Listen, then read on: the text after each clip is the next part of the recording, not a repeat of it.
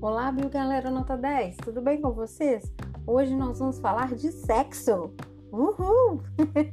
Não, nós vamos falar de ato sexual, nós vamos falar de determinação do sexo. Quando um ser vivo é do sexo masculino e quando é do sexo feminino. Na espécie humana, a determinação do sexo é feita por um par de cromossomos, chamado de cromossomo sexual ou alossomo XY.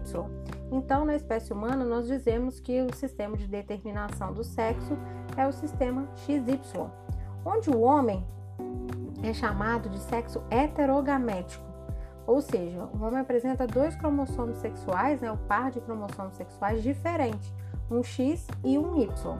Já a mulher é chamada de sexo homogamético, já que ela apresenta dois cromossomos idênticos, né? Dois cromossomos iguais, XX.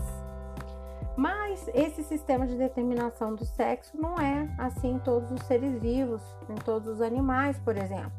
É, nas abelhas, o sistema de determinação é por ploidia, onde as fêmeas são sempre diploides e os machos são sempre haploides.